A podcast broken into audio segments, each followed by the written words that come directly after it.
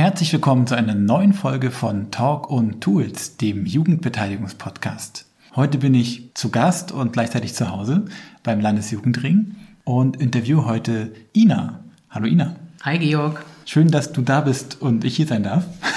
Ja, also schön, dass wir beide hier sind. Wir sind ja in der Geschäftsstelle ne? und insofern tatsächlich beide zu Hause im Büro, könnte man sagen. Genau. Und Ina, sag doch einfach mal, wer bist du und was machst du hier? Also ich bin Ina, das habe ich ja eben schon verraten. Und ich bin geboren und aufgewachsen in Anklam, also so mittendrin in Vorpommern. Und hier beim Landesjugendring bin ich die Geschäftsführerin seit zweieinhalb Jahren. Ich bin kurz danach dazu gekommen. Sind seit ungefähr zwei Jahren hier. Ja, genau. stimmt. Den meisten Teil unserer Einarbeitung haben wir gemeinsam absolviert. Was macht eine Geschäftsführerin?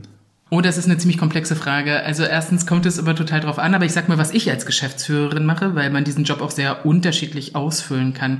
Also man führt die Geschäfte, das ist jetzt das, was der Begriff so mit sich bringt und das bedeutet, man setzt die letzte Unterschrift unter alle Dinge, das ist so das eine. Man koordiniert die Gremienarbeit, man koordiniert die jugendpolitische Arbeit, die Lobbyarbeit, man macht die Teamführung und Teamleitung, man sorgt dafür, dass die Mitarbeitenden frei und kreativ denken können und ihren Job machen können.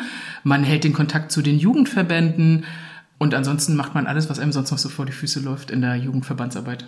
Okay, das ist ganz schön viel. Wie du schon gesagt hast, ja auch total vielfältig gestaltbar. Und um diese vielfältig gestaltbare Rolle soll es heute gehen, nämlich um Leitungsrollen, um was ist eigentlich Leitung. Aber bevor wir dahin kommen, frage ich natürlich immer alle, wie bist du hierher gekommen? Ich vermute mal, es war nicht dein Wunschtraum für deine Zukunft, als du zehn Jahre alt warst und hast gesagt, wenn ich groß bin, darf ich letzte Unterschriften auf Formulare setzen. Nee, da hast du total recht, Georg. Also als ich zehn war, gab es ja noch die DDR und in selbige bin ich hineingeboren und da gab es überhaupt keine äh, Landesjugendringe und ich konnte also gar nicht auf die Idee kommen, ähm, so einen Landesjugendring mal geschäftsführend zu begleiten oder mitzugestalten. Da hatte ich, glaube ich, gar nicht so eine richtige Idee, als ich so in der Grundschule war, was ich mal so machen wollen würde, sondern habe so vor mich hin gelebt und das auch ganz beschaulich und ganz schön. Und dann gab es ja eine Menge Wirbel und ich glaube, für mich war total entscheidend, verbandlich groß zu werden im Pfadfinderbund Mecklenburg-Vorpommern. Und ich würde tatsächlich auch sagen, dass ich da leiten gelernt habe. Also alle Jugendverbandler haben immer so ein bisschen so einen Mythos um sich herum, aber da ist auch was dran, weil das Miteinander in Jugendverbänden ist, also habe ich zumindest als was ganz, ganz Besonderes erlebt und also natürlich bin ich am Anfang geleitet worden, ne? also ich bin ja da reingerutscht in den Jugendverband ähm, und war erstmal Sippling, so heißen die beim Pfadfinderbund, die Kleinen, die da einsteigen. Dann kann man irgendwann Sippenführerin werden, dann kann man Stammesführerin werden und dann kann man in die Bundesführung kommen. Und das bedeutet, man übernimmt Stück für Stück Aufgaben. Und Leitung bedeutet aber im Jugendverband, so wie ich es kennengelernt habe, tatsächlich immer gemeinsame Diskurse. Es wird im Grunde alles ausgehandelt und besprochen und von allen Seiten angeguckt, wenn Zeit und Raum dafür ist. Mhm. Ähm, Gerade bei den Pfadfindern ist es tatsächlich auch so, wenn es mal eng wird, ne? so die Wasserflaschen werden leer, der Weg ist nicht ganz klar, dann heißt Leitung auch einfach mal darauf vertrauen, dass diejenige, die jetzt den Hut auf hat, schon weiß, wie es funktioniert. Da darf man auch trotzdem noch Fehler machen. Das finde ich auch besonders im Jugendverband. Okay, du hast das geschickt meine Frage nicht beantwortet, sondern bist schon zum Thema gesprungen. Wie bist du beim Landesjugendring gelandet? Stimmt, stimmt, Georg. Äh, du merkst, äh, meine Leidenschaft für die Jugendverbandsarbeit ist ganz schön groß und die schwappt dann immer über. Wie bin ich zum Landesjugendring gekommen? Ich habe, nachdem ich Abitur gemacht hatte, überlegt, dass ich finde, dass Schule nicht so richtig gut funktioniert für junge Menschen, weil ich das selber so erlebt habe, tatsächlich. Also hatte bestimmt auch was damit zu tun, dass ich ja Schule in zwei unterschiedlichen staatlichen Systemen kennengelernt habe, aber ich fand tatsächlich das, was man da mitgestalten kann, war so anders als das, was ich im außerschulischen Bereich erfahren und erleben konnte. Und das eine hat super gut zu mir gepasst. Und mit dem anderen bin ich klargekommen. Ne? Ich habe ja einen Schulabschluss gemacht, also ich bin da jetzt nicht total gestrauchelt, aber ich habe gemerkt, es klemmt und ich möchte das nicht so und mein Slogan danach war immer, und so bin ich auch losgezogen ins Studium, ich will mehr Pfadfinder in der Schule. So. Das ist spannend, das deckt sich mit meiner Erfahrung. Ich Krass. weiß noch, bei so Jugendfreizeiten als Gruppenleiter und, und den Gruppenleiterkursen, da war das immer so, dann kam man zurück und hat sich gedacht, boah, und jetzt muss ich wieder in diese komische Welt, die nicht so richtig die richtige Welt ist, ja. zurück. Ja, genau.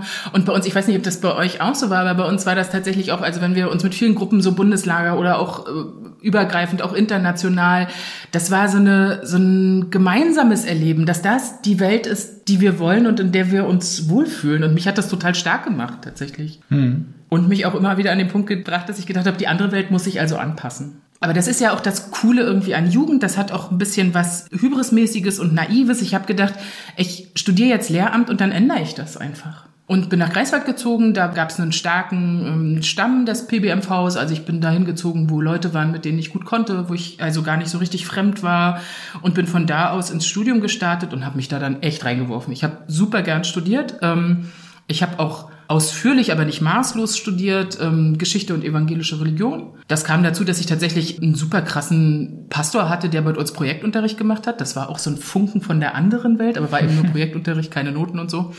Aber das hat mich sehr gereizt, das verstehen zu wollen. Also ich komme nicht aus einer christlichen Sozialisation, sondern habe das dann nachstudiert und aber auch nachempfunden und nachgelebt. Und, und das total gerne gemacht, habe den Abschluss gemacht und bin dann ins Referendariat gegangen. Habe dann das erlebt, was im Referendariat, glaube ich, nach wie vor alle erleben, nämlich den totalen Alltagsschock. Habe also für zwölf Unterrichtsstunden gefühlt 60, 70 Wochenstunden gehabt, um das irgendwie hinzukriegen. Mhm. Das ging damals noch, weil ich keine Kinder hatte oder irgendwelche anderen Verantwortungen, die ich hätte wahrnehmen müssen. Also insofern konnte ich die Zeit da investieren.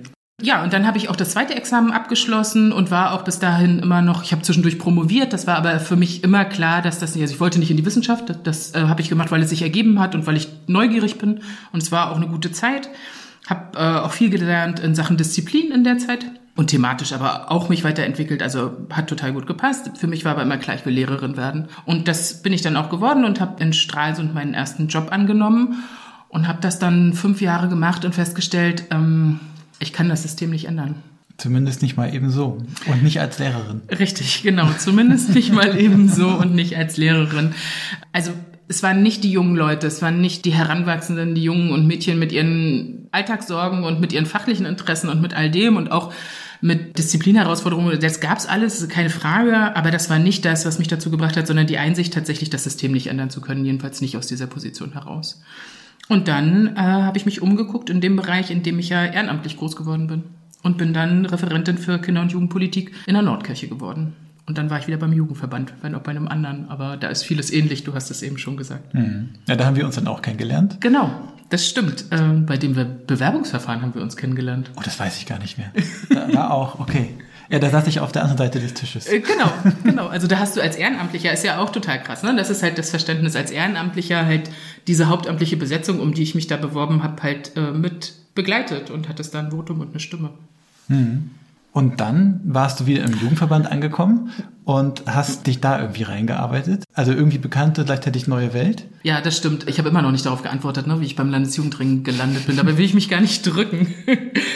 Richtig, da bin ich dann eingestiegen in die AJ sozusagen, also in die Arbeitsgemeinschaft evangelischer Jugenden und war da als Referentin jugendpolitisch aktiv, äh, habe ganz viele Sachen gemacht, habe mit jungen Leuten, mit Multiplikatorinnen zusammengearbeitet und bin aus dieser Position heraus in den Vorstand des Landesjugendrings gekommen. Und da war ich jetzt wirklich schon mittendrin, weil der Vorstand ist ja die Herzkammer der jugendpolitischen Arbeit im Landesjugendring. Und das war einfach eine total spannende Zeit. Das war auch Corona-Zeit. Da war wirklich, also wir haben uns alle 14 Tage getroffen, hoher Beratungsbedarf.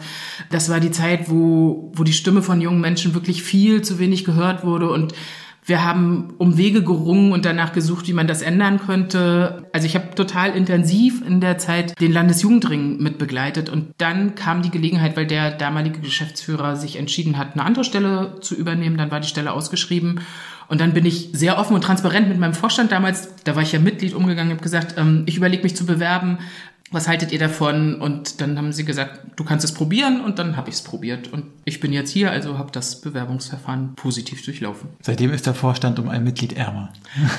ja, aber glücklicherweise auch schon wieder um Mitglieder reicher. Also ähm, ja, äh, das, das stimmt schon. Ich, die Vorstandsarbeit hat auch ihren ganz eigenen Reiz, aber es gab vielleicht eine zweite Komponente, die mich dazu gebracht hat, ich wollte mal Leitung ausprobieren. Das ist ja heute irgendwie auch ein bisschen unser Thema. Ich hatte äh, relativ klare Vorstellungen davon, wie ich mir mir Leitung wünsche, als ich noch nicht Leitung war. Und wusste selber, ich muss das mal ausprobieren, um so einen Realitätsabgleich zu haben. Und das finde ich, also ich bereue diese Entscheidung überhaupt nicht und den Realitätsabgleich, den hat es gegeben. Mhm. Oder darüber reden wir vielleicht noch. Könnte sein. Okay, wir haben es ja schon gesagt, du hast ganz vielfältige Aspekte, unter denen du mit Leitung in Berührung kommst in deiner Rolle als Geschäftsführerin. Und bevor wir jetzt so den Deep Dive in die Details machen, vielleicht machen wir erstmal so einen kleinen Fächer auf. Was sind denn das für Facetten, die wir sehen, die du siehst, wo Leitung eine Rolle spielt in deiner Arbeit? Genau, also erstmal bedeutet das, das Team hier in der Geschäftsstelle zu leiten. Das ist so das, was ganz offensichtlich ähm, sofort mein Job ist. Das steht auch in meiner Stellenbeschreibung. Das ist also ein relativ klar umrissenes Thema und das äh, geht von Urlaube koordinieren und bewilligen, dafür sorgen, dass die Gehälter alle rechtzeitig überwiesen sind, Personalgespräche bis hin aber auch dafür zu sorgen, dass alle so arbeiten können, dass sie das, was sie gut können, zeigen können und von dem, was sie nicht so gut können, nicht so viel vorkommt. Und das ist empfinde ich tatsächlich als eine große Herausforderung. Aber das ist so die Zielperspektive, die nie zu 100 Prozent gelingt. Das ist auch nicht mein Anspruch, aber das ist so das, was ich sehe, wie ich gerne leiten möchte. Und ich will Leute mitnehmen, ich will Sachen besprechen, ich will mich auch in Frage stellen lassen. Und ich würde aus meiner Perspektive sagen, ich mache das auch, aber das könntest du möglicherweise am Ende besser beurteilen als ich. Ja.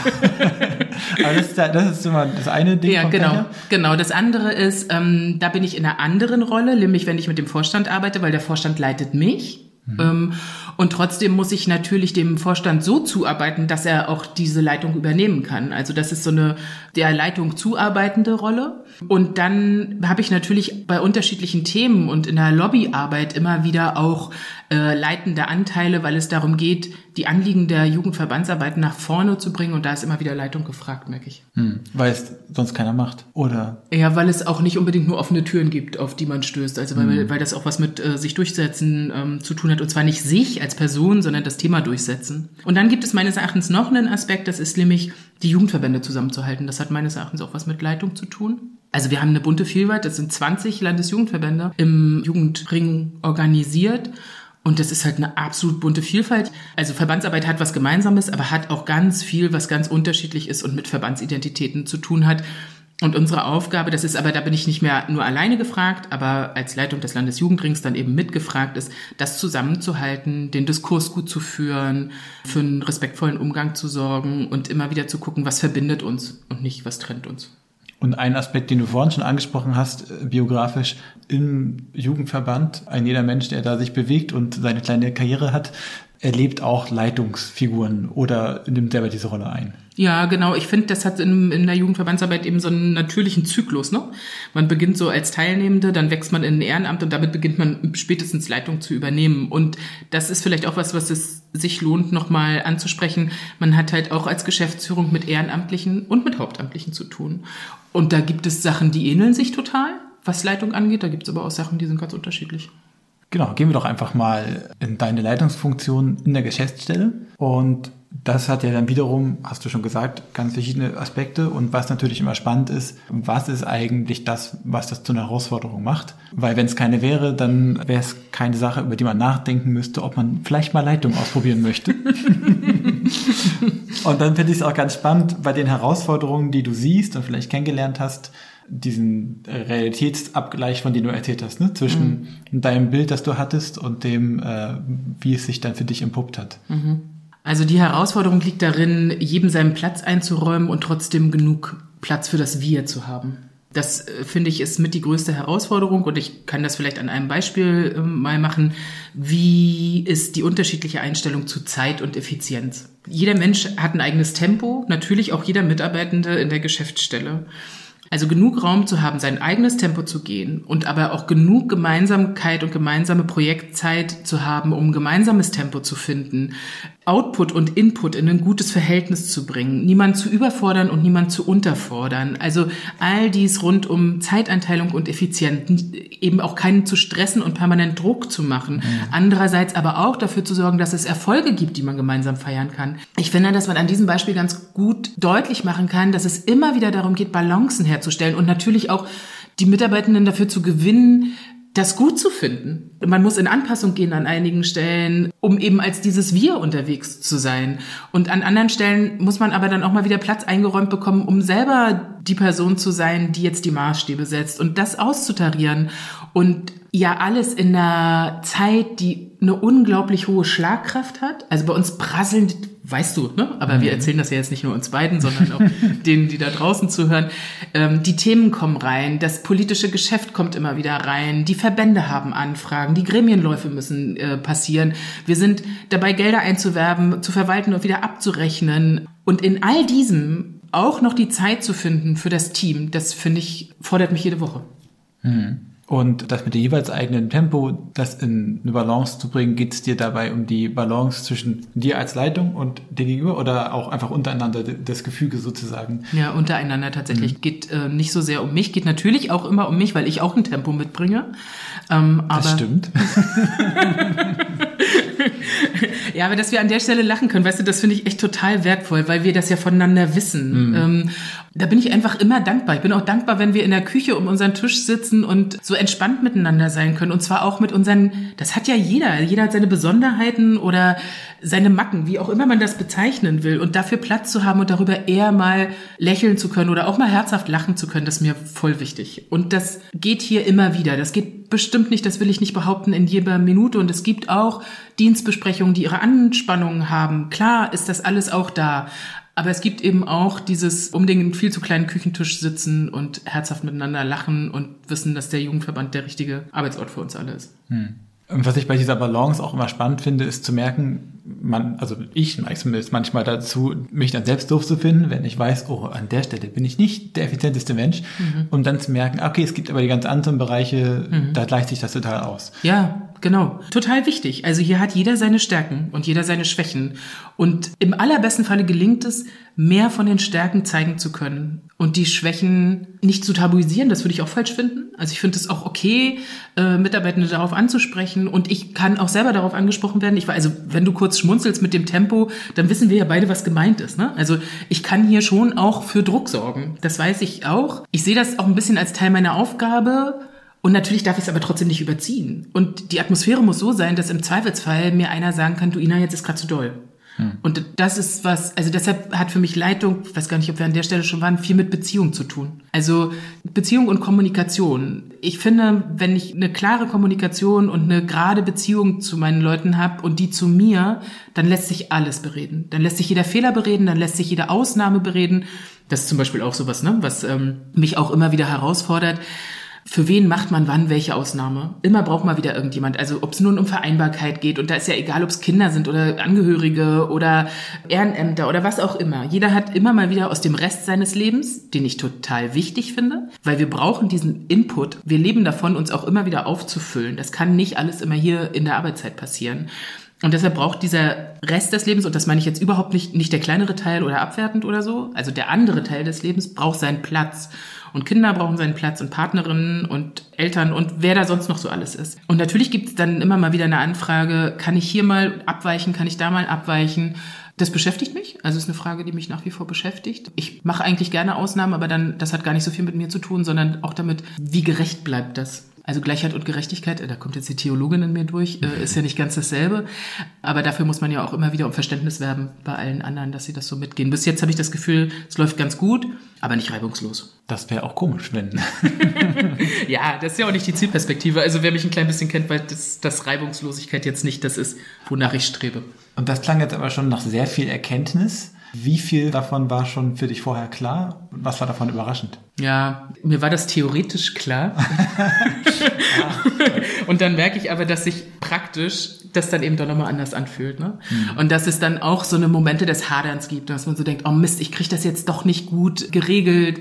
Ich bin nicht ganz einverstanden damit. Muss ich jetzt doch mal klarer und härter sein? Ähm, und es versöhnt sich aber auch immer wieder. Mhm. Aber so eine Momente gibt es schon und die konnte ich mir vorher nicht vorstellen. Ja, das ist die Erkenntnis, die ich hatte, das erstmal so richtig mit, mit meinen Kindern, dieses, ah ja, man kann viel ganz theoretisch wissen, aber manche Dinge muss man üben. Ja, ja, ja, klar, ganz genau, ganz genau. Äh, also diese, diese große Welle der Demut rund um Kindererziehung hatte ich schon hinter mich gebracht. es ist tatsächlich ziemlich vergleichbar. Also als meine Schwester hat vor mir Kinder gekriegt, ich wusste immer ganz genau, wie Erziehung geht, mhm. bis ich eigene hatte. Und so ein bisschen ist es mit der Leitung tatsächlich auch. Ich wusste genau, wie es geht, ähm, bis ich es selber gemacht hatte. Ich würde aber sagen, viel von dem, was ich mir theoretisch vorgestellt hat, geht schon. Es hat nur immer, es bleibt ein Übungsprozess. Denn es geht eben nicht einfach so, wenn man es Nee. weiß wie, sondern man muss es dann ausprobieren und Ja. testen und, Ja. und eben lernen. Ja, na und man muss die Leute immer wieder dafür gewinnen, diesen Stil mitzugehen. Hm. Ne? Und das hört nicht auf. Also kann man jetzt nicht sagen, hat man einmal gewonnen, die Leute, und dann geht's los. Also ich bin jetzt zweieinhalb Jahre hier, habe ich gesagt. Ich war noch kein ganzes halbes Jahr hier, da kamen zwei neue Mitarbeitende dazu. Das waren was du und das war Marie. Damit hatte ich nicht gerechnet, darauf war ich auch nicht aus, die Geschäftsstelle auszubauen, aber ähm, das war notwendig, würde ich sagen. Und jetzt würde ich sagen, es war großartig und ein Gewinn. Das wusste ich aber damals nicht, ne? sondern damals habe ich gedacht, oh mein Gott, Einstellungsgespräche, Arbeitsverträge. Ich hatte keine Routine in all dem. Und das muss dann aber passieren. Man muss sich Beratung suchen und man muss es einfach da durch. Und das Mann muss hieß dann in dem Falle ich muss. Und deshalb wolltest du das wahrscheinlich nicht gern so schnell wachsen sehen, weil Ja. wenn dein Ansatz Beziehung ist, dann ist es natürlich gut, wenn es nicht so viele sind. Ja, und vor allen Dingen auch nicht so schnell wechseln. Ne? Und Ja. dann kommt aber natürlich, ähm, dann, es gab ja dann noch eine Stellenumbesetzung auf der Stelle des Landeskoordinators, wo wir glücklicherweise die vormalige Koordinatorin an einer anderen Stelle hier in der Geschäftsstelle halten konnten. Es gab aber auch eine Mitarbeiterin in der Öffentlichkeitsarbeit, die jetzt gerade gewechselt hat. Also das Team ist schon auch ähm, immer wieder neu, ne? Und man muss dieses Onboarding, wie man das ja heutzutage nennt, ähm, eben auch nicht nur nicht nur durchdenken, sondern eben auch machen. Und ähm, eine Herausforderung, die habe ich mir aufgeschrieben, die ich erwarte, ist wahrscheinlich auch von Altersunterschieden abhängig. Ne? Wir hatten das gerade schon mit den Kindern, Nicht-Kindern, das ist ja auch oft altersbedingt. Und ich weiß gar nicht, der, die Jüngste ist irgendwie irgendwas um die 30 oder so, ne? Und du bist nicht mehr 30. Nicht ganz. Bringt das Herausforderungen für dich mit sich? Äh, ja, ich, also da, da nehme ich tatsächlich auch total viel wahr mit den Kolleginnen um mich rum, dass in diesen unterschiedlichen Generationen, und ich würde sagen, ich bin da sowas in der Mitte, ähm, eben völlig unterschiedliches Leitungsverständnis unterwegs ist. Und da clashen auch Generationen aufeinander. Also eine Geschäftsführung jetzt, die schon 20, 30 Jahre dabei ist, also da lebe ich ja auch von dem, was ich erlebe im Bundeskontext, das hat ja nicht nur was hier mit MV zu tun, die ist äh, völlig perplex, was junge Menschen gerade in Studienabschluss alles so erwarten. Das klingt jetzt nach Buzzwords, aber es geht tatsächlich Teilzeit ist ein ganz anderes Thema, als es das früher war. Den Bedarf Homeoffice, nicht Homeoffice, die Flexibilität, die damit zusammenhängt.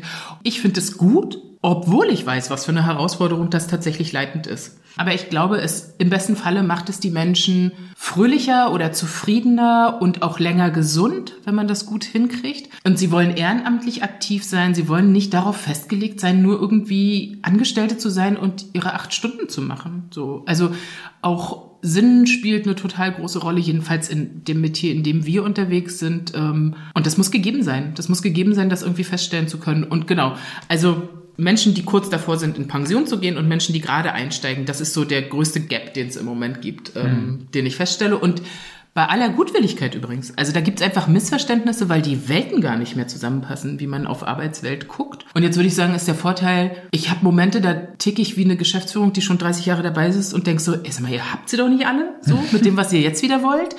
Und ich habe aber auch dieses, dass ich mich fühle wie gerade, keine Ahnung, äh, 25 und ich denke, natürlich habe ich ein Recht darauf. Also ich kann ganz gut noch Perspektiven wechseln, würde ich sagen, und wenn ich das nicht kann, dann hole ich mir auch Hilfe oder Unterstützung. Also Hilfe hört sich jetzt schon wieder so wertend an, aber ich finde es wichtig, sich als Leitung auch supervidieren zu lassen, Reflexionsprozesse begleiten zu lassen. Ähm, Ich glaube, dass es das braucht und dass das zum professionellen Arbeiten dazugehört.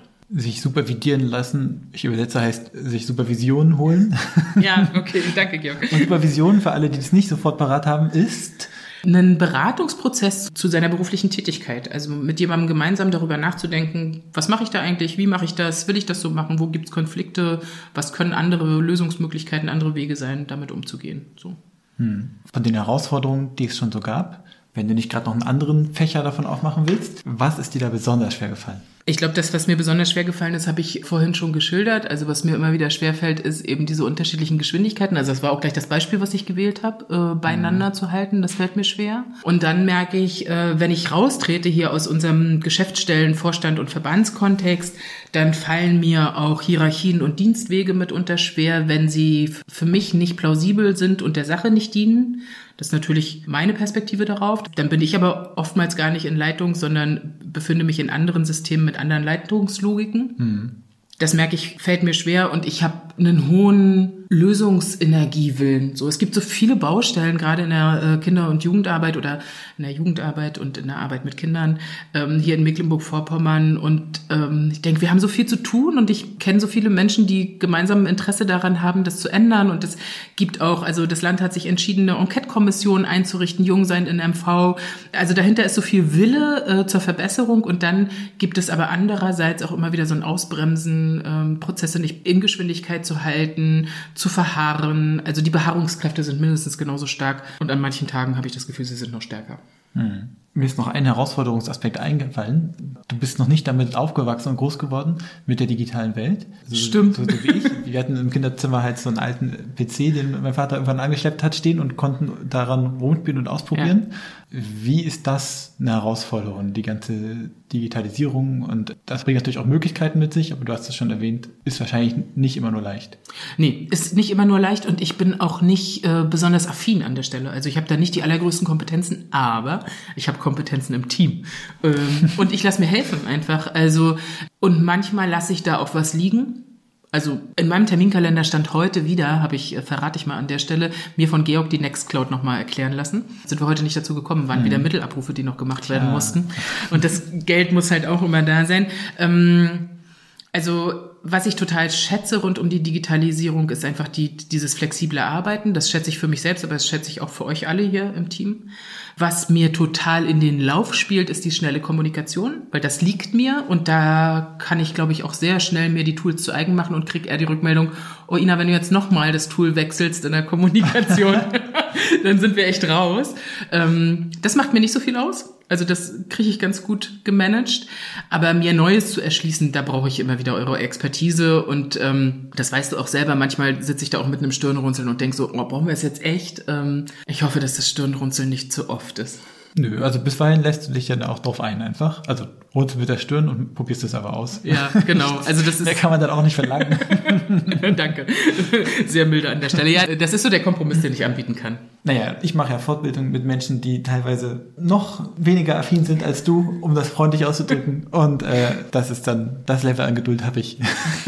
ja, genau. Also da fühle ich mich auch gut äh, begleitet und mitgenommen. Also ja. das passt schon. Und was ich auch noch dachte, ist, ein bisschen paradox ist das ja die Erleichterung, die das bringt und die schnelle Schlagzahl, Kommunikation und so, die dir in den Lauf spielt, wie du sagst, ist ja gleichzeitig auch der Grund für die hohe Schlagzahl in der Welt, in der wir leben. Das stimmt.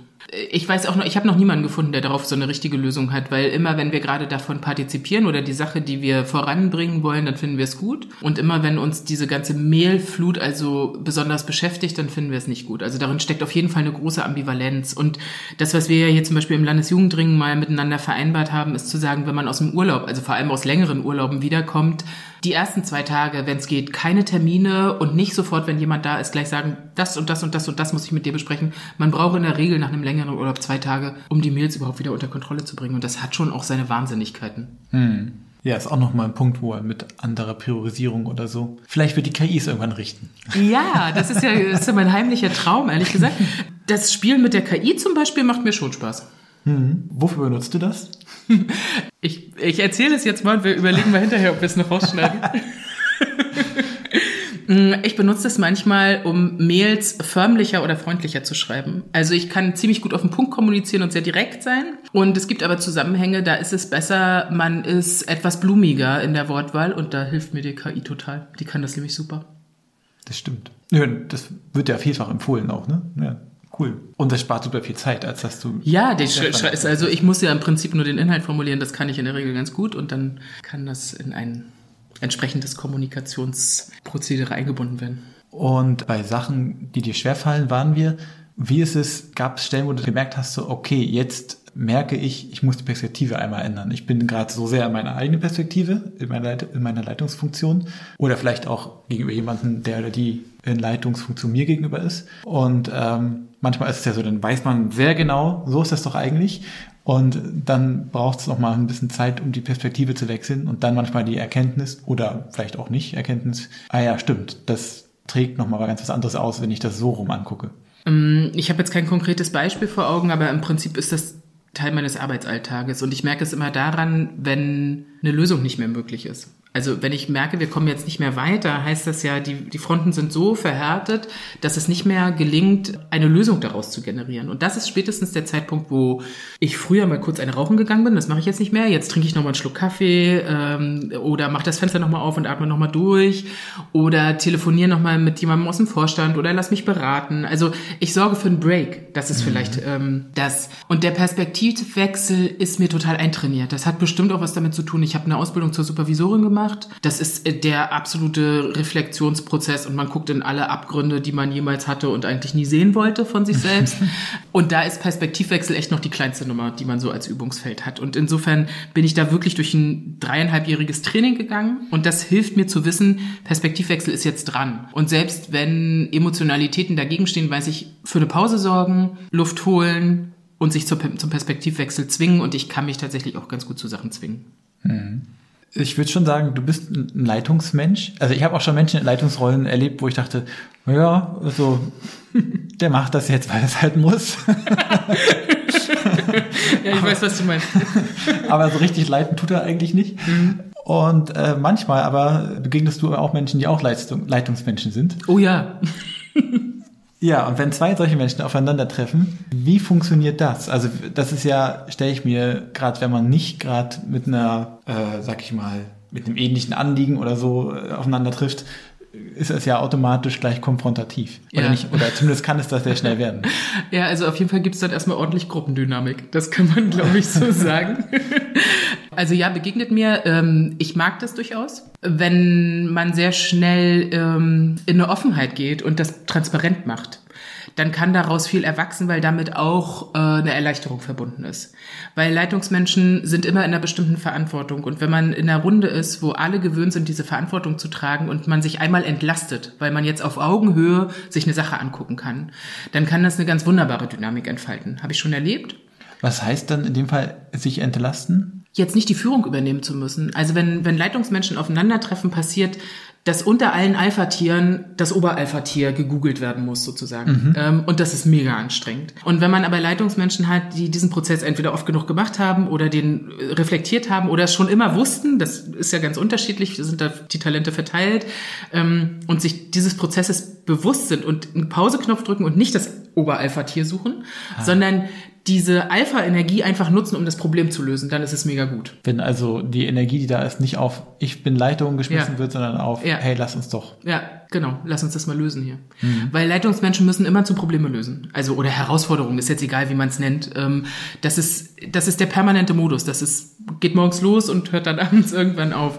Und damit haben die auch eine wirklich hohe Lösungskompetenz. Weil je öfter man Lösungen gefunden hat, je mehr Wege hat man, die man gehen kann, je mehr Ideen kann man entwickeln, weiß, wie man kennt Netzwerke, wie auch immer. Und wenn man diese Lösungskompetenz zusammenschmeißt, dann kann das total großartig sein. Und genauso kann es aber auch ins Gegenteil ähm, schlagen und man arbeitet sich eben nur daran ab, rauszufinden, wer jetzt hier gerade der größte Machtmensch ist. Und dann ist es sehr kontraproduktiv. Ich springe noch mal in den Jugendverband von Ehrenamtlichen und auch Hauptamtlichen, die da arbeiten und Leitungsfunktionen haben. Wobei Ehrenamt finde ich gerade spannender. Mhm. Was tragen Jugendverbände dazu bei, dass man Leitung lernen kann? Sie haben, äh, machen einen Safe Space. Das finde ich, glaube ich, das, das Allerbeste daran. Man kann Leitung machen und man spielt nicht Leitung, sondern man ist Leitung, aber man ist in einem Schutzraum. Das heißt, man darf Fehler machen. Das gehört sozusagen mit dazu. Das finde ich schon, das ist in der Schule anders. In der Schule ist Fehler machen nicht das, was angesagt ist. Im Jugendverband ist das part of the game. Das ist total normal. Und deshalb kann man üben und bei diesem Üben macht man aber schon. Das ist also nicht ein Planspiel, sondern es ist das echte Leben und da liegt so eine Lernkurve, dass das enorm ist. Und dass man junge Leute, die das durchlaufen, ähm, die haben einfach so ein derartiges Handwerkszeug mit an Bord, die allermeisten zumindest, also man findet bestimmt auch mal Einzelfälle, wo das nicht geklappt hat, das ist fraglos, aber ähm, für die allermeisten ist das einfach ein großartiger Gewinn, das in einem geschützten Rahmen trainieren, üben zu können. Also wo kann man ansonsten in einer wohlwollenden Atmosphäre Leitung üben? Das mhm. muss man sich mal fragen, wo, wo es diese Räume noch gibt. Jetzt bin ich Jugendverbandlerin durch und durch, vielleicht blende ich gerade irgendwelche Übungsräume aus, die ich nicht kenne, mag sein. Also man möge sich melden und äh, Georg fragen, ob man mal zum Podcast kommen darf. Würde mich auch sehr interessieren. Das finde ich den unglaublichen Mehrgewinn und man kann es Stück für Stück Also man ist nicht, man bewirbt sich nicht irgendwo und dann ist man Leitung, sondern man wächst da rein. Man kann anderen, man hat Vorbilder. Ähm, in der Regel ja haben Kinder Jugendliche als Vorbilder und Jugendliche haben junge Erwachsene als Vorbilder. Also auch immer was, was total lebensnah und nah dran ist. Und all das beflügelt total, hat mich beflügelt und ich habe ganz viele gesehen, die, denen das genauso ging. Man kann diese Erfahrung tatsächlich austauschen. Also ich denke jetzt gerade daran äh, an den ähm, Impuls, den Anna Grebe auf unserem jugendpolitischen Jahresauftakt gegeben hat. Die kommt aus einer ganz anderen Ecke äh, dieses Landes, ist in der katholischen Jugend groß geworden und hat trotzdem einen ähnlichen Erfahrungsraum an dieser Stelle. Und das mhm. äh, finde ich einfach ein Riesenschatz. Ich habe gerade überlegt, weil ich habe das auch erlebt, weil du meintest so, na vielleicht bei manchen auch nicht, aber egal. Kann das auch einen Überforderungscharakter haben? Klar, klar, das gibt es auch. Also ähm, es gibt ja auch, ich zeichne jetzt natürlich ein Bild vor allem Positives da bin ich, stehe ich auch dazu und ich finde auch, dass das Positive wirklich überwiegt. Aber natürlich gibt es auch Verbände, die manchmal in der Situation sind, äh, dass jemand zu schnell in Leitungsreihen wachsen muss, weil es gerade ein Nachwuchsproblem gibt oder weil es einen Konflikt gab und jemand aus einer Vorstandsrolle rausgegangen ist und schnell jemand hinterher muss. Natürlich gibt es das alles auch. Und besonders schwierig wird es immer dann, wenn es nicht Hauptamt gibt, was flankiert, ne? also was puffern kann im Zweifelsfall. Und das müssen ja auch hauptamtliche Menschen sein, die puffern und dann wieder loslassen. Das muss man ja auch können. Ne? Also wenn man nur mal für eine Zeit die Verantwortung übernimmt und die dann wieder abgibt. All das gelingt nicht immer, aber es gelingt unglaublich oft. Ja, ich habe auch gerade noch gedacht, wenn man in diesem Schutzraum lernt, das ist wohl nicht meins, hat man es besser in diesem Schutzraum gelernt. Oh ja, oh ja, oh ja. Das äh, unbedingt gibt übrigens auch Leute, also gab es bei uns auch bei den bei den Fadis, die äh, haben dann mal Stammesführung ausprobiert, haben das ein halbes Jahr gemacht und haben gesagt, äh, nee, ich kann das gar nicht. Und die bewerben sich jetzt aber auch nicht auf Leitungsposten, weil die in einem wirklich freundlichen, und dann kann man, also bei uns zumindest konnte man problemlos wieder in die zweite Reihe gehen, ohne dass man einen Stempel gescheitert oder irgendwie sowas mit sich rumgetragen hätte. So war halt der, der am geilsten Gitarre spielen konnte. Also spielte überhaupt keine Rolle. So mhm. Leitung war jetzt nicht das bessere Skill oder so, ne? Also ähm, war nicht die Superkraft. Also mhm. Superkräfte konnten auch was anderes sein. Zelt aufbauen, Holz hacken, whatever. War mitunter übrigens auch total wichtig, um mal eine heiße Suppe zu essen. Mhm. Vorhin hast du darüber gesprochen, was sind die wichtigsten so Grundlagen, ne? wie kann ein Team gut funktionieren, wie kann ich gut leiten. Und jetzt möchte ich aber ein bisschen konkreter werden. was gibt's für Sachen, die total wichtig sind, um ja irgendwie gelingen zu leiten, dass es produktiv ist, konstruktiv ist, was für so eher so kleinere Aspekte von dem, was du gesagt hast, sind, die ja total wichtig sind, so als, als Handwerkszeug, als, als alltägliches. Ich weiß gar nicht, ob ich das so viel konkreter machen kann. Also Beziehung und Kommunikation habe ich vorhin gesagt. Mhm. Äh, und dann muss die natürlich jeweils ausgestaltet werden. Ähm, und das kann ich, glaube ich, gar nicht viel konkreter machen. Ansprechbarkeit war für mich zum Beispiel immer total wichtig, als ich noch nicht in Leitung war. Wenn ich meine Leitung nicht erreichen konnte, fand ich das doof. Also manchmal, wenn Leitung so zum Flaschenhals wird, dann ist das Mist. Das ist auch was, was mich mitunter herausfordert, weil immer ansprechbar zu sein und dann bei ja aber trotzdem noch eigene Prozesse zu haben. Ne? Also ist ja nicht so, dass ich jetzt nur auf meinem Schreibtischstuhl sitze und warte, dass mich einer von euch anruft und eine Frage hat, die ich dann irgendwie beantworten könnte. Ähm, man muss ganz viel umschalten Jedenfalls, wenn man das so machen will, wie ich das gerade probiere, dann muss man viel umschalten können, dann muss man schnell immer wieder da sein können, dann muss man zum Beispiel auch für Kontinuitäten sorgen. Also du weißt, wir haben Dienstags und Mittwochs sind wir alle zusammen im Büro. Ich finde die Zeit total wertvoll und natürlich ist es aber manchmal so, dass ich Termine habe am Dienstag oder Mittwoch und dann nicht hier sein kann und dann muss ich entscheiden und dann muss ich priorisieren und das kann man meines Erachtens nur über Kommunikation und Transparenz lösen, zu sagen, ich entscheide mich jetzt gerade dafür. Aber das macht es jetzt nicht kleinschrittiger. Ne? Hast du was im Kopf selber, wonach du gerade fragst? Weil ich kann es jetzt, glaube ich, nicht konkreter machen. Ich habe so ein paar Stichpunkte, aber das mit der Klarheit hast du gerade schon so angesprochen, ja. dass die Sachen transparent sind. Ja. Und da finde ich auch manchmal spannend, das ist nicht immer so einfach, weil äh, auch dieser Anspruch, immer ansprechbar, verfügbar zu sein, natürlich auch Tore öffnet, die man vielleicht nicht geöffnet haben will. Ne? Das typische am Wochenende oder im Urlaub und Ding oder so, ne? Ja, klar. Wo, wo natürlich umso häufiger man da sich zur Verfügung stellt, desto mehr die Gewohnheit entsteht, ja. dass das ja so geht. Also was ich glaube ich wirklich sagen kann, was eine Schwäche von mir ist, ich bin im Prinzip, also ich wünsche meinen Mitarbeitenden, dass sie klar abgegrenzt sein können, dass sie ihre Handys weglegen, wenn sie im Urlaub sind. Ich äh, sage ihnen das auch. Ich selber mache das aber nicht. Und die Ambivalenz müsst ihr mit mir aushalten.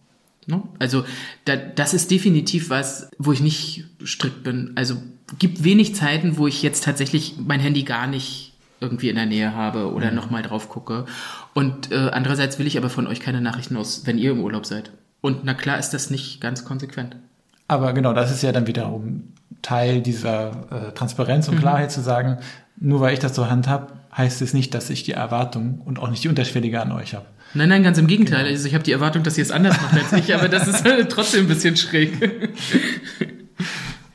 Und das andere ist, äh, hier, ich habe noch so ein weiteres Wortpaar, Wertschätzung und Anspruch. Oh ja, genau. Beides wichtig, ne? Einerseits äh, ausreichend zurückzumelden, ey, das ist jetzt echt gut gelaufen, danke, so.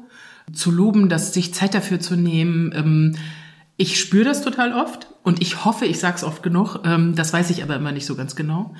Und andererseits aber auch zu sagen, ey, mich hat da gerade ein Feedback erreicht, das muss ich jetzt mal mit dir besprechen. Das, also auch in den Konflikt zu gehen. Ne? Also natürlich ist irgendwie harmonisch immer schöner. Aber natürlich gibt es auch mal Dinge, die man ansprechen muss und sagen muss, du, das lief gerade nicht gut und ich, ähm, die Frist ist nicht gehalten und es geht so nicht. Klar muss man das auch machen. Und niemand freut sich darüber oder wartet darauf, ne, dass Ina vorbeikommt und sagt, du, du hast die Frist gerissen und das war Mist. Und trotzdem muss ich das machen, manchmal. Hm. Ja, oder ganz konkret, äh, das weiß ich noch vom letzten Jugend fragt nach, mhm. hatten wir einen Quiz. Ich habe ja. das vorbereitet, ja. kurz vor knapp. Wie kann das denn sein? naja, und da war halt ein Fehler drin, ne? Ja. Und, und der war ja. nicht, der war nicht äh, politisch so war das nicht günstig. Mhm. Also war jetzt auch nichts Tragisches, ne? Aber kommt natürlich gut, kam nicht gut an. Mhm. Und das war natürlich ein Punkt, wo der das sagen können, ach, Schwamm drüber, mhm. passiert mal, ne? Mhm so, und das ist ja ein Stück weit auch einfach so, aber gleichzeitig ist es auch wichtig, dann nochmal zu sagen, ja, nee, das darf halt nicht sein. Mhm. Weil sonst fange ich nicht an zu überlegen, wie kann ich Prozesse entwickeln, dass es nicht wieder passiert. Ja, genau. Also es irgendwie so deutlich zurückzumelden, dass klar ist, da ist Veränderung notwendig, aber nicht persönlich vernichtend dabei zu sein. Ne? Also mhm. nichts von all dem, was hier nicht gut läuft, ist jetzt so krass, als dass man äh, jemanden niedermachen müsste oder so. Ich finde, das gehört überhaupt nicht in den Arbeitskontext und wenn es geht, auch in sonst keinen Kontext, weil Fehlerfreundlichkeit Menschenfreundlichkeit ist. Und trotzdem heißt das ja nicht, dass alle Fehler willkommen sind. Also ich finde ja schon, jeder von euch soll so gut arbeiten, wie er kann. So schnell, so gründlich, so energetisch, so präzise er irgend kann oder sie. Und andererseits muss aber klar sein, wenn ich einen Fehler gemacht habe, dann ist das eben so und dann kann man drüber reden und sucht nach dem Weg, wie man es beim nächsten Mal besser macht. Genau, ich glaube, das ist der Kernpunkt, der da mhm. wichtig ist. Und es betrifft nie die Person. Ich möchte nie, ich weiß nicht, ob mir das schon passiert ist, das kann, kann man, wie gesagt, immer schlecht selber beurteilen, aber ich möchte nie jemandem das Gefühl geben, dass ich ihn oder sie als Person abwerte, als Mensch. Mhm. Und dann gibt es noch den Punkt, den ich bei Leitung ganz spannend finde. Es gibt ja immer Möglichkeiten, sich weiterzubilden. Und ähm, wenn man eine bestimmte Expertise hat auf einem Gebiet, dann ist das mal logisch, okay, ich kann das vertiefen oder ich kann auch Expertise auf diesem jenem Gebiet aufbauen. Aber Leitung ist ja erstmal an sich kein Expertisengebiet, sondern ist ja in jedem oder? Bereich äh, relevant. So, ja. und dann kann, kann man kann es ein Leitungscoaching geben oder man beliest sich oder mhm. wie du sagst, du hast eine Supervisionsausbildung mhm. und äh, supervidierst. Ja, aber ich werde auch Dich, supervidiert. Ja, wirst supervidierst, genau. das meinte mhm. ich. Okay. Ähm, mhm. Aber darüber hinaus, um deine Leitung sozusagen zu optimieren mhm. letztlich, ne, ähm, mhm. wie bildet man sich da noch weiter? Man hält einfach die Augen offen. Es gibt tatsächlich auch immer wieder Fortbildungen und Weiterbildungen für Leitungsleute. Da haben wir so ein klein bisschen das Problem, dass unser Haushalt Weiterbildung nicht so mannigfaltig unterstützt. Aber wir versuchen das ja immer irgendwie möglich zu machen. Und darüber, worüber ich schon im Prinzip nachdenke, seit ich hier bin, ist, wie man unsere Prozesse agiler gestalten kann. Ähm, das ist zum Beispiel was, was ich auf dem Schirm habe und wo ich mich gerne weiterentwickeln würde und mehr dazu lernen würde, wie man das eigentlich als Leitung gut gestaltet, so eine Prozesse. Mhm. Das ist wieder ein Buzzword. ah, ja, stimmt. Was heißt agil? Also im Moment ist es so, dass äh, jeder von euch hier und ich auch eine bestimmte Aufgabe hat was weiß ich, Anna ist die Grundsatzreferentin, du bist der Referent für digitale Jugendbeteiligung, Reinhold ist der Referent für Internationales und so hat jeder seine Aufgabe. Man spricht dann so von diesem versäulten Arbeiten.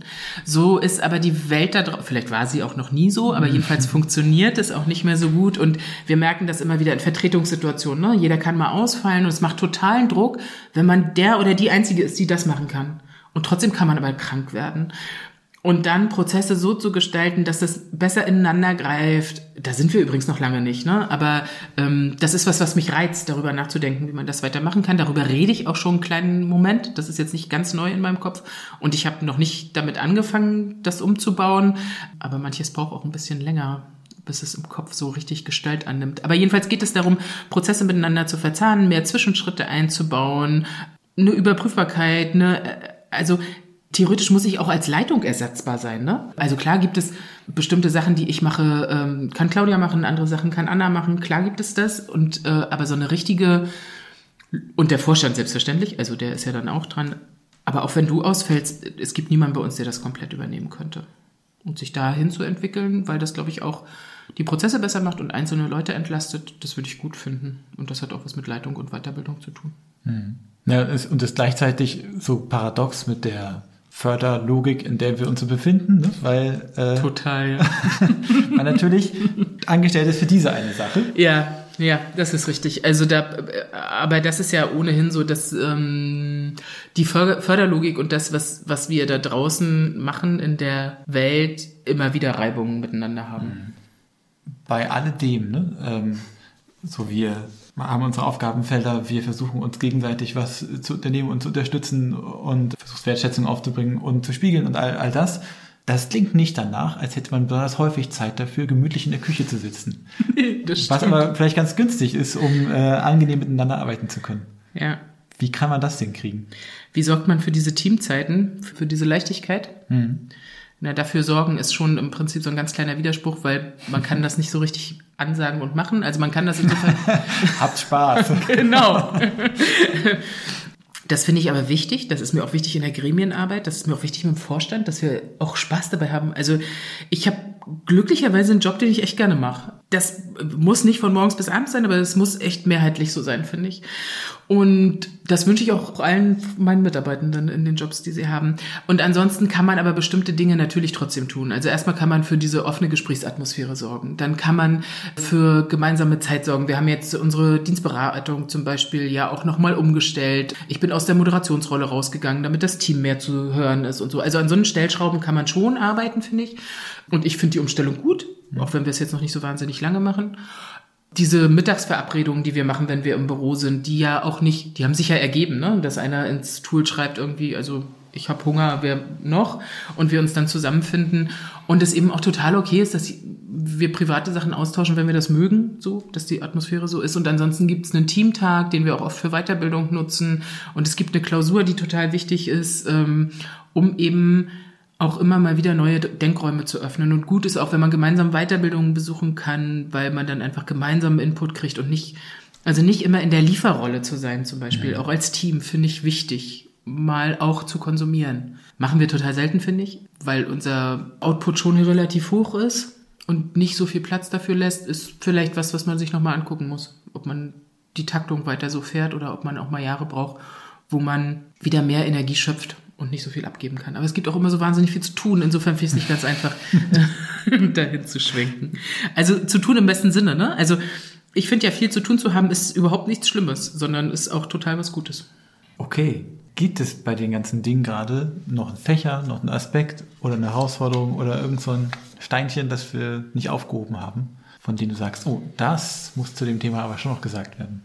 Nee, ich glaube nicht irgendwas, was jetzt so ganz grundsätzlich ist. Äh, also was ich mir tatsächlich wünsche, ist, dass eine Supervision, und zwar sowohl im ehrenamtlichen als auch im hauptamtlichen Kontext, was Normales ist. Also dass man das nicht ganz besonders begründen muss, sondern dass das einfach dazugehört. Das würde ich mir wünschen, dass da Förderlogiken irgendwie mehr Spielräume geben würden, weil das gerade in diesem Bereich, wo so viele Menschen miteinander, so viele unterschiedliche unterwegs sind, einfach hilfreich ist, dass, dass das mehr Normalität kriegt. Das wäre echt ein Wunsch von mir. Und ich glaube nicht, dass wir ansonsten, wir haben so viel geredet, Georg, ich glaube, wir haben nichts vergessen. Und ansonsten machen wir einfach in drei Jahren nochmal einen Podcast. Was erst in drei? ja, wir gucken mal. Okay, dann vielen Dank, Ina. Total gerne. Eine Frage hatte ich noch für deine Leitungsrolle. Welches Tool, auf welches könntest du echt nicht verzichten? Ich kann auf die Messenger nicht verzichten. Also auf Signal. Ah, auf Signal speziell sogar. Ach so, nee, stimmt nicht. Wir nutzen viel mehr Slack miteinander. Mhm. Aber so im Grunde in der Bandbreite ist ja letztlich kein großer Unterschied. Nee, genau. Also ja. auf die schnelle Kommunikation kann ich tatsächlich nicht verzichten. Und Sprachnachrichten. Ja. Zum Glück gibt es bestimmte äh, Transkriptionsfunktionen inzwischen. ja, das ist, das ist auch total gut. Also das ist natürlich, wenn, wenn die Bedarfe von beiden Seiten gedeckt werden mit einem Tool, dann ist natürlich super gut. Das ist Aber super, ja. Da kennst du dich noch viel besser aus als ich. Also wenn ich sprechen kann und ihr könnt es lesen, ist doch super. Ja, nichts Nervigeres gibt es, wenn man gerade in einem Zoom-Call ist oder so und dann kommt plom die Kenn ich auch. Sprachnachricht rein. Und ich so, ja, ich, hab, ich hätte jetzt schon Kapazität, das inhaltlich aufzunehmen, aber ich kann es mir jetzt nicht anhören. Ich weiß, was du meinst. Okay, vielen Dank nochmal. Ja. Ähm, ich würde ja jetzt fragen, hey, wenn wir mehr über dich und deine Arbeit wissen wollen, wo muss man eigentlich nachgucken? ljrmv.de Genau, und auf Instagram? Ja, richtig. Da sind wir ja auch unterwegs, äh, sowohl mit dem LJR als auch mit der digitalen Jugendbeteiligung. Und dem Beteiligungsnetzwerk. Und dem Beteiligungsnetzwerk, richtig. Genau, das ist wie immer zu finden in den Show Notes.